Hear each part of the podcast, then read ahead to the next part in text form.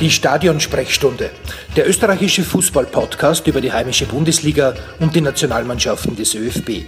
Von und mit Lukas Lorber und Maximilian Werner. Hallo und ein herzliches, herzliches Willkommen bei der neuen Ausgabe der Stadionsprechstunde. Mein Name ist Lukas Lorber, leider heute wieder ohne meinen Kollegen Maxi Werner, aber beim nächsten Mal soll es dann funktionieren, dass er wieder dabei ist. Aber dafür heute wieder, wieder mit einem spannenden Thema und mit einem spannenden Gast.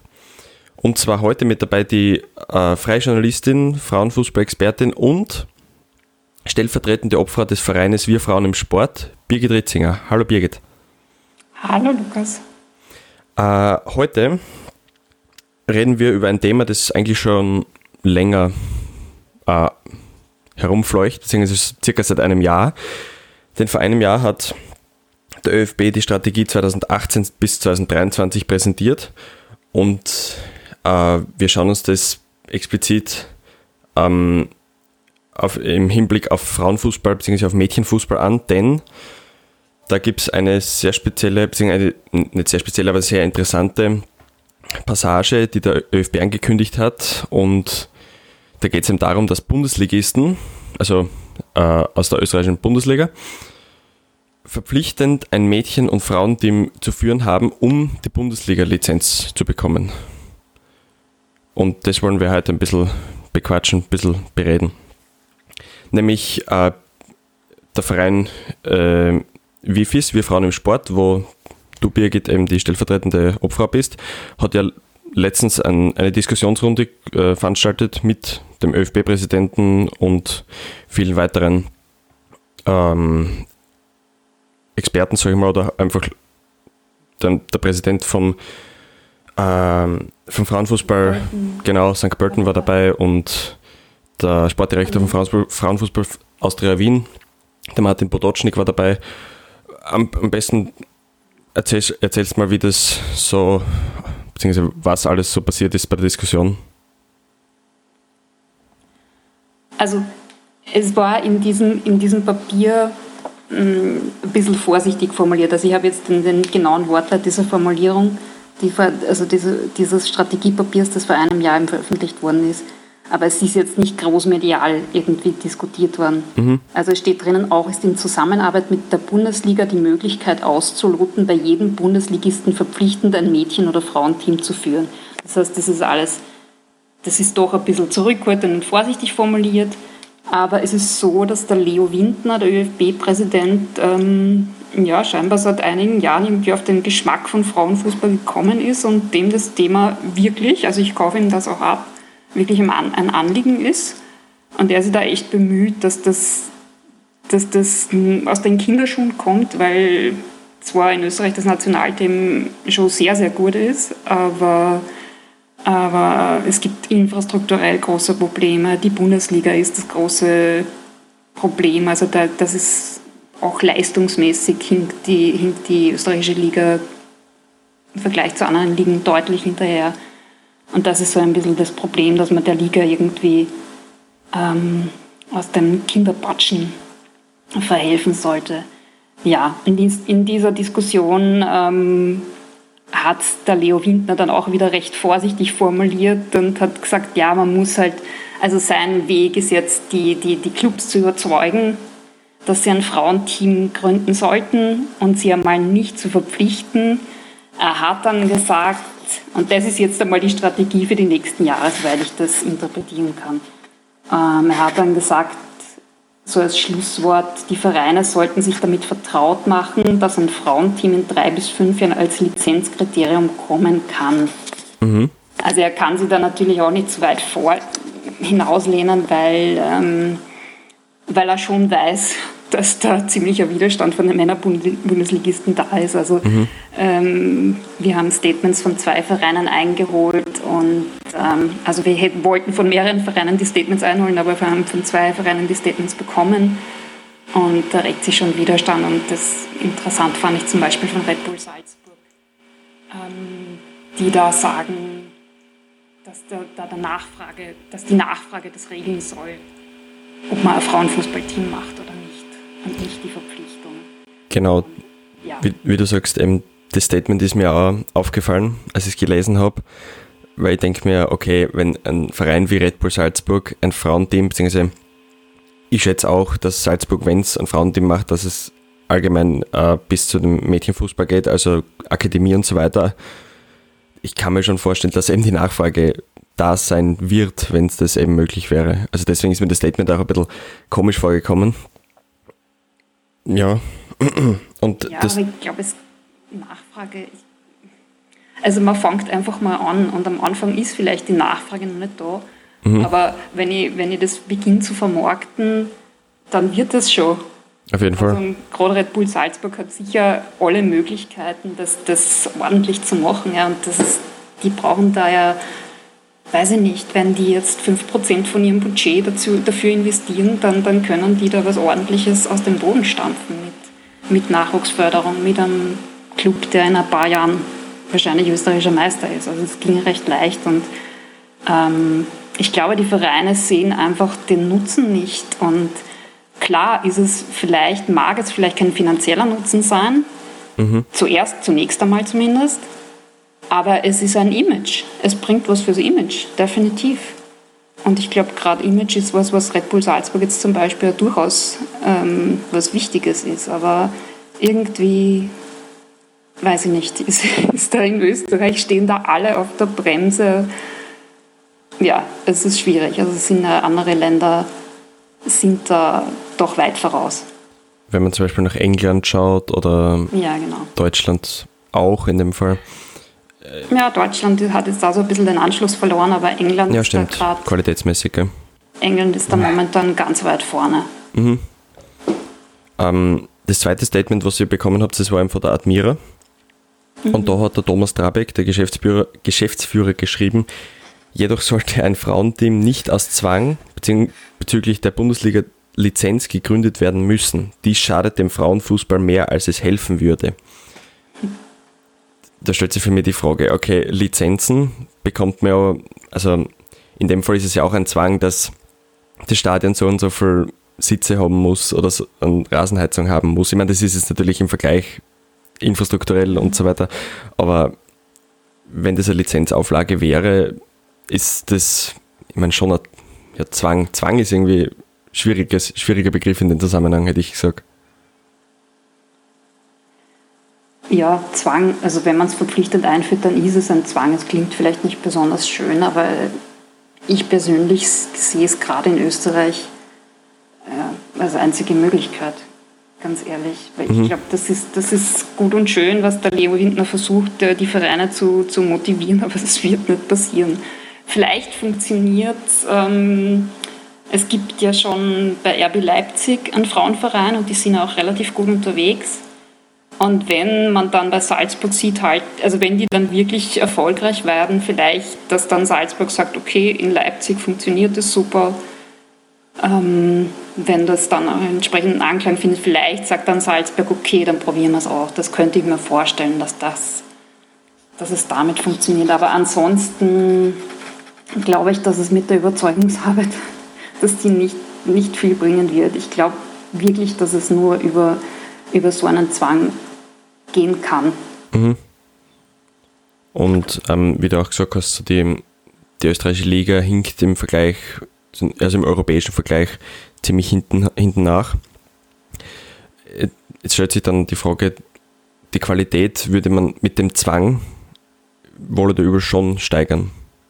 Also wenn man jetzt Salzburg und Rapid, sage ich jetzt einmal, das ist logisch, weil das sind die großen Vereine, aber glaube, wenn Hartberg, Mattersburg, mir stellt sich also die Frage, wenn die kleinen Vereine in der Bundesliga mhm. einen Frauenfußballverein haben oder, oder eine Spielgemeinschaft oder sonst irgendwas, wie wären das zum Verwalten oder wäre das für die kleineren Vereine überhaupt stemmbar, sage ich mal? Also ja, ich habe mir darüber jetzt auch Gedanken gemacht und habe mir gedacht, ähm, vielleicht kann man es tatsächlich so machen, dass man nur Vereine dazu verpflichtet, die ein bestimmtes Budget überschreiten. Dass man okay. so einmal anfängt. Ähm, das stimmt schon, dass die, dass die kleineren Vereine, ich, ich kenne jetzt die Budgetzahlen nicht, ja, aber mhm. die, Aber wir hatten ja auch ein Interview, also unser Verein hat ein Interview mit der Hartberg-Präsidentin, die da eben auch Schwierigkeiten sieht, wie sie das finanziell machen lässt. Und ja, ich glaube schon, dass wo ein Wille ein Weg ist, weil wie gesagt, mhm. das kostet jetzt einmal nicht so viel Geld. Ähm, SK St. Pölten Frauen hat zum Beispiel ein Budget, genau hat er es uns nicht verraten, der Herr Präsident Schmaus, aber auf jeden Fall ein Stück über 500.000 Euro. Mhm. Und das ist im Vergleich zu den anderen Vereinen aber schon extrem hoch. Okay, ja. ja St. Pölten ähm, ist ja der einzige Verein, der was wirklich Profifußball in dem Fall also äh, Profispielerinnen. Nicht komplett, aber sie haben Profispielerinnen, ja. ja. Genau, ja. Ja, und 500.000 Euro, ja, das ist im Vergleich wahrscheinlich, wie du sagst, ziemlich hoch. Hoppla. Ja, aber also wie gesagt, also von der Austria haben wir es noch erfahren, wir für die investieren einen niedrigen sechsstelligen Betrag in, mhm. in den Frauenfußballverein, also diese Spielgemeinschaft mit ähm, USC Landhaus. Genau, ja. Das heißt, ähm, ich glaube, einen niedrigen sechsstelligen Betrag. Und es muss wahrscheinlich nicht einmal das sein. Ich meine, schön wäre es schon, wenn man mehr investiert, aber ja, sicher. wird wahrscheinlich jeder Verein investieren können. Um, ähm, aber wie -hmm. gesagt, ja, es ist, wenn man es will, dann schafft man es. Und das ist halt dann auch immer so ein bisschen eine Ausrede, sage ich jetzt einmal. Weil man nicht wirklich weil man eigentlich nicht den Nutzen sieht oder weil man einfach keinen Bock drauf hat, ich weiß es nicht. Ja, es wird dann immer argumentiert eben mit dem wirtschaftlichen Aspekt, schätze ich mal, also dass es sich halt nicht rentiert und das sonst kann was. schon immer hören, ehrlich gesagt. Ich meine, wenn man es jetzt so sieht, das ist jeder Verein ja irgendwie ein Unternehmen in, die, in irgendeiner Hinsicht. Keine Frage. Natürlich kann es sein, aber ich glaube sehr wohl, dass das auch einen wirtschaftlichen Nutzen bringt. Nur, dass das nicht von Anfang an so sein wird. Natürlich ist es so, ähm, das ist ja auch bei einem Unternehmen so, wenn ich ein neues Produkt einführe, dann wird man das nicht sofort, ähm, sofort viel Geld einbringen, sondern am Anfang investiere ich mal. Und Logisch, ja. So ist es da auch. Am Anfang investiere ich und wenn ich das entsprechend äh, professionell aufziehe, dann wird man das auch Geld einbringen. Und wie gesagt, also der Faktor Image ist für mich auch noch ein sehr, sehr bedeutender Faktor. Weil mit dem Faktor Image kommt dann wieder Aufmerksamkeit und mit Aufmerksamkeit kommt natürlich dann mediale Aufmerksamkeit und so weiter. Also es ist ähm, so der äh, Dominoeffekt. Also es, es mhm. kommt dann immer wie kommt dann irgendwie schon zurück, wenn man so will. Aber die, also die Diskussionsteilnehmer waren ja unter anderem dann, also unter den Diskussionsteilnehmern war ja auch die Maria Gstöttner dabei, also die ehemalige Nationalteamspielerin. Und mhm. die hat ja unter anderem bei euch auch gesagt, okay, ähm, zu meiner Zeit war das Hausfrauenfußball. Also äh, man kann sagen, dass sich der Fußball schon weiterentwickelt hat in Österreich, aber ich glaube, beziehungsweise was auch gesagt wurde in Diskussion, dass man den Hype vom von der EM 2017 irgendwie verschlafen hat. Hat man den bewusst verschlafen oder hat man da wirklich zu spät reagiert oder allgemein einfach nur das Ganze übersehen? Ich meine, es hat sich nach dem mhm. schon was verändert, sage ich mal, aber halt, ja. Es hat sich schon was getan. Ähm, der Leo Windner hat auch offen und ehrlich zugegeben, dass sie damit nicht gerechnet haben und sie waren darauf einfach nicht vorbereitet. Ähm, jetzt weiß ich nicht mehr, wie das Statement war, aber sie waren dann, ja, ich glaube, er hat irgendwie so gesagt, sie waren dann nicht in der Lage, von einem Tag auf den anderen den Schalter umzulegen. Mhm.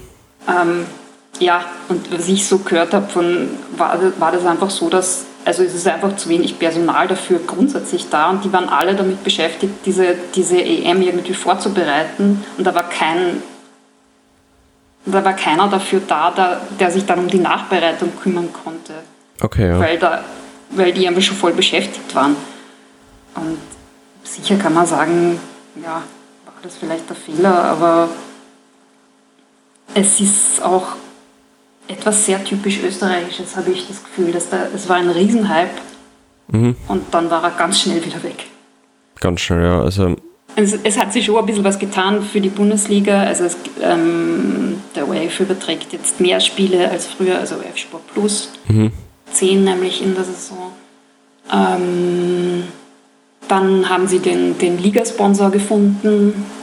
Planet Pure heißt der, der ist jetzt die zweite Saison dabei. Genau, ja. Aber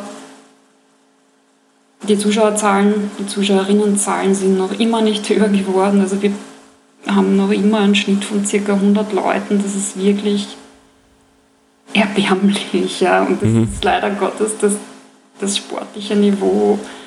Ja, also die Liga ist auch nicht sehr attraktiv. Das ist das Problem. Ja. St. Pölten ist in einer völlig eigenen Liga, die dominieren nach Belieben.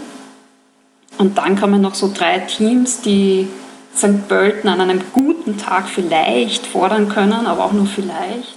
Sturm Graz oder so ah, zum Beispiel. Genau, Sturm Graz, mhm. Austria Landhaus und Neulenk genau, ja. mit Abstrichen.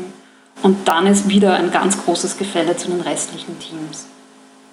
Und ja, also St. Pölten ist, weiß ich nicht, ich weiß gar nicht, ich müsste mal nachschauen, seit wie vielen Spielen in der Liga ist, die schon ungeschlagen sind oder beziehungsweise ohne Punktverlust sogar. Nein, ungeschlagen. Punktverlust hatten sie, glaube ich, mal, aber ja, das trägt nicht zur Attraktivität der Liga bei, das muss man sagen. Wie gesagt, das sportliche Niveau ist leider auch nicht so besonders. Die, die Spielerinnen, sobald sie halbwegs gut sind, gehen sie ins Ausland. Das heißt, mhm. es ist auch so ein bisschen eine Juniorinnenliga. Also St. Pölten hat ein paar Ausländerinnen, die zum Teil auch schon länger da sind. Und äh, gerade wenn man sich Sturm Graz anschaut, die spielen mit ich weiß nicht, was die für ein Durchschnittsalter haben, aber die spielen mit 15, 16, 17-Jährigen. Das sind durchaus talentierte Spielerinnen, mhm. aber das ist klar, dass die noch nicht so, so reif sind wie die St. Pöltenerinnen zum Beispiel. Sicher, ja. Und wie du sagst, es ist ein Gleiter, also wenn man ein bisschen Fuß gefasst hat, wenn man die Leistung irgendwie schon bringt, dann geht es meistens eh automatisch sofort nach Deutschland. Eh, also Deutschland ist, komme ich vor, der, erst, also der der erste Anhaltepunkt, wenn es um einen Wechsel geht. Ja, es ist halt naheliegend, eine gleiche mhm. Sprache, mhm. es ist nicht weit weg. Also gehen viele nach Deutschland. Ja, natürlich gibt es dort auch mehr Geld. Also ja, es gibt auch Gegenbeispiele, denn Wilfried Schmaus hat uns erzählt, dass eine Spielerin, die vor ihm weggegangen ist, in Deutschland sogar weniger verdient, oh, okay. als er gekriegt hat, aber prinzipiell ist die Möglichkeit da, dass man in Deutschland mehr kriegt. Und halt auch die, ähm, die Bühne ist halt bisschen größer, dass man sie. Ähm, Wilfried Schmaus hat ja bei euch auch gesagt, wenn ich nochmal auf die Dominanz von St. Pölten zurückkomme, ich wünsche mir, dass wir einmal verlieren. Das ist auch recht spannend. Also, dass man sagt, man, man wünscht sich Konkurrenz, man wünscht, man wünscht sich Qualitätssteigerung in der Liga. Und das vom, mhm. vom Präsidenten eben, das ist schon auch recht spannend, finde ich. Mhm. Ähm, ja, es ist ihm, also mhm das ist ja für ihn jetzt auch schon so ein bisschen, ich weiß nicht, ich will nicht sagen langweilig. Ja. Auf jeden Fall, ja. Einerseits dominieren sie in der Liga und das schon seit Jahren und es, es kommt keine Konkurrenz. Und auf der anderen Seite sind sie aber in der Champions League, man muss es leider sagen, chancenlos. Mhm. Und da sind sie irgendwie in einer Zwischenwelt gefangen und das ist ja, weiß ich nicht, es fehlt die Herausforderung. Für international sind sie zu schwach, für Österreich sind sie zu gut. Also ist dann eher so die, wie du sagst, dann hängt man irgendwie in der Luft. Dann kann man ja. sich nicht äh, von dem her irgendwie auslasten, sage ich mal. Um, mhm. aber, aber, wie du gesagt hast, die Zuschauerzahlen, also was ich da eben gelesen habe und gehört habe, die Vereine probieren es ja in irgendwelcher Hinsicht, zum Beispiel St. Pölten, wie da eben steht, äh, das mit den Basketballern zu kooperieren, dass die Leute mhm. eben vom Basketball zum Frauenfußball kommen oder auch die Idee eben mit die, also die Idee, dass äh, die Frauenspiele vor den Männerspielen oder nach den Männerspielen äh, äh, ausgetragen werden sollen. Also ja, aber es ist halt, wie du sagst, ja, schwierig. War, also die Idee hat eigentlich, also das war eine Frage von der, von, von der Elisabeth Auer, die das, genau, ja. das als Frage reingeworfen hat.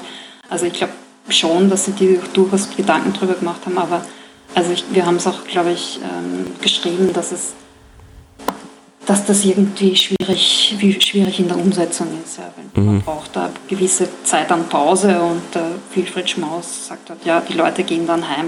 Das mit dem Basketball, also das ist wohl was Neueres aber das hört sich für mich auch ganz spannend an. Vielleicht funktioniert das. Und mir fällt da nur ein, es gibt ja, ich weiß nicht, ich habe es einmal gelesen oder, oder, oder im Fernsehen gesehen von Panathinaikos Athen, glaube ich, war es. Mhm. Ähm, die in allen möglichen Sparten unterwegs sind. Also Wasserball, Fußball, Basketball, Volleyball, alles Mögliche ja, dagegen. Okay, ja. Und da ist so eine starke Identifikation mit dem Verein, dass dann die Fußball-Ultras auch zum Frauenvolleyball gehen und dort eine mega Stimmung machen und sowas. Ah, okay. Das würde, das würde super funktionieren und deswegen hat mir die Idee mit dem Basketball eigentlich gar nicht so schlecht gefallen. Ich meine, das wird jetzt auch nicht wahnsinnig was bringen, aber von der Idee her finde ich es schon ganz spannend. Auf jeden Fall, also wenn sie das umsetzen, ich meine, in St. Pölten ist vielleicht das mit dem Verein die Verbindung jetzt nicht so stark, aber wenn es irgendwie verbinden lässt, dass eben mehr Leute ins Stadion kommen, hat es auf jeden Fall auszahlt, hätte ich gesagt. Ja. So, abschließend, ähm, glaubst du, Birgit, dass das System mit den verpflichtenden Frauenfußballmannschaften umsetzbar ist bzw. umgesetzt wird in den nächsten Jahren?